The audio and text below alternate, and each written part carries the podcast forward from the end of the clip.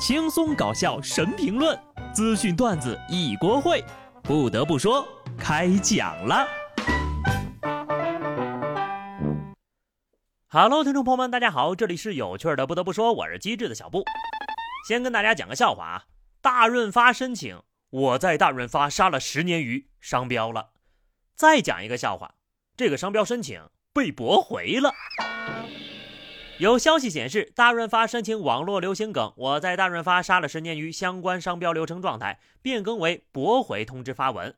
这句话呢，本来出自一个网络梗啊，全文是这样的：“你以为我会在乎吗？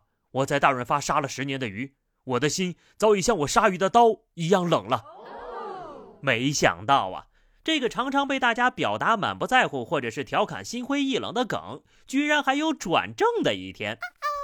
其实呢，早在今年八月份，大润发就出了一款印着这句话的鲨鱼 T 恤，并以每件六十六块六的售价在超市中销售，甚至呢找来了在大润发杀了二十年鱼的师傅出场带货。随后呢，大润发回应申请十年鱼商标被驳回这件事情，表示他们还会继续努力的。出了个周边，定价六六六。大润发，你很会呀！申请驳回就驳回吧。你以为在昆仑山上练了六年的剑，在少林寺扫了八年的叶子，在长江里游了十年冬泳的我们还会在乎吗？不过你们要不要试试申请？我在大润发摸了十年鱼的商标，感觉会更受欢迎呢。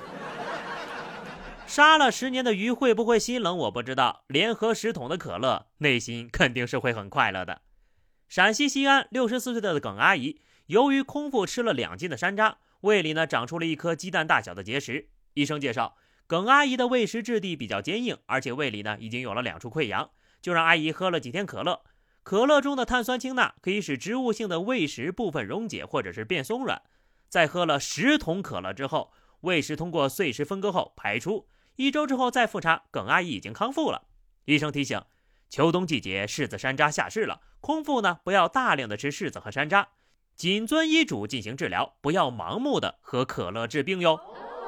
简直像假新闻一样的真新闻呐！我惊讶的不是吃这么多山楂，而是喝了十桶的可乐。我懂了，吃山楂就得备可乐，玩的就是风险对冲。阿姨呢也是个狠人呐，节食竟然康复了。山楂配可乐，医生远离我，妙啊！不得不说，食疗这块算是被医生们整明白了。不得不问一句啊，什么样的人会空腹吃两斤山楂呢？不是有瘾就是有喜。无论是如何，还是节制一点比较好。广东深圳一男子喝多了之后呢，当街将辅警抱起来，并问人吃饭了没有。据拍摄者介绍，同事们到自个儿家里喝酒吃火锅，总监呢喝了一斤多白的，又喝了点啤的。在回家的路上遇到正在执勤的辅警，就过去抱了上去，嘴里还嘀咕着：“你吃饭了吗？你辛苦了。”直接呀，把人警察叔叔整得脸都红了。警察叔叔做梦也没有想到，这个年龄居然还能体会到被人抱起来举高高。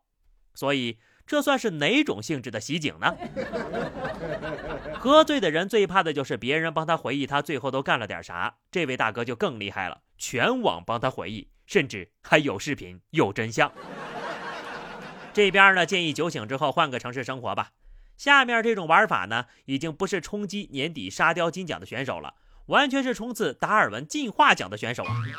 安徽滁州一男子在洗浴中心洗澡按摩过夜之后，为了逃单，趁着营业员睡着了，手脚并用，爬着逃出了洗浴中心。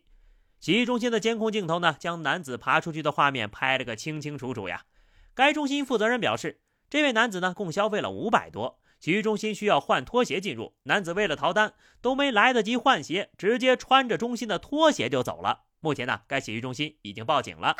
什么玩意儿啊！进门的时候两条腿，出门的时候四条腿，哈，原来是想要白嫖逃单的人。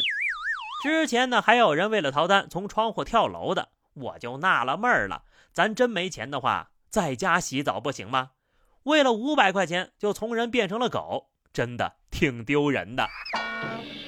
这年头呀，逃单的人真是什么鸟都有。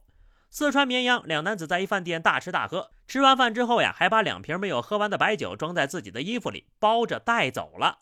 结账的时候拿出了残疾证，声称自己没钱。最终呀，在民警的调解之下，两男子同意将手机抵押在饭店，等拿钱来呀，再把手机赎回去。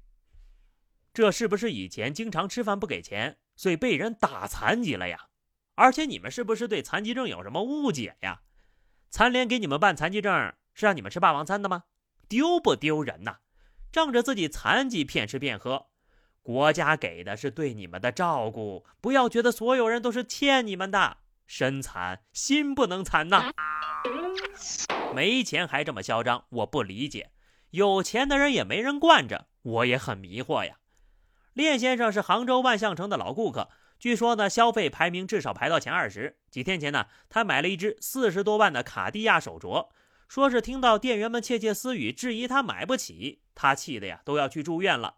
可是门店经理呢却十分的傲慢，他就要求对方给他道歉。这是我等穷人看的新闻吗？反正我是卡地亚永远都得不到的人，不给他们嘲笑我的机会。一个手镯四十万，果然是不坑穷人的良心企业呀！别说是花了这么多钱，就是真的买不起，店员也不应该议论人家吧？你笑人家买不起呗，人家还笑你还不起花呗呢。每个人都有自己的苦和累，谁瞧不起谁呀？马上呢，又又又又是购物节了啊！不知道大家的钱包还好吗？有没有过于的销售呢？反正我已经是穷的独善其身了，所以呢，我打算在网上找个兼职干干。刚好就看到这么一条招聘信息：殡仪馆值班，每周双休，一天工作八小时，试用期一万四，还有奖金和节假日的三倍工资。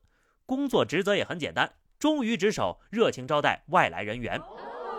不得不说，看完这个薪资之后呀。我别说是招待外来人员，来个鬼，我也能给他安排的明明白白的。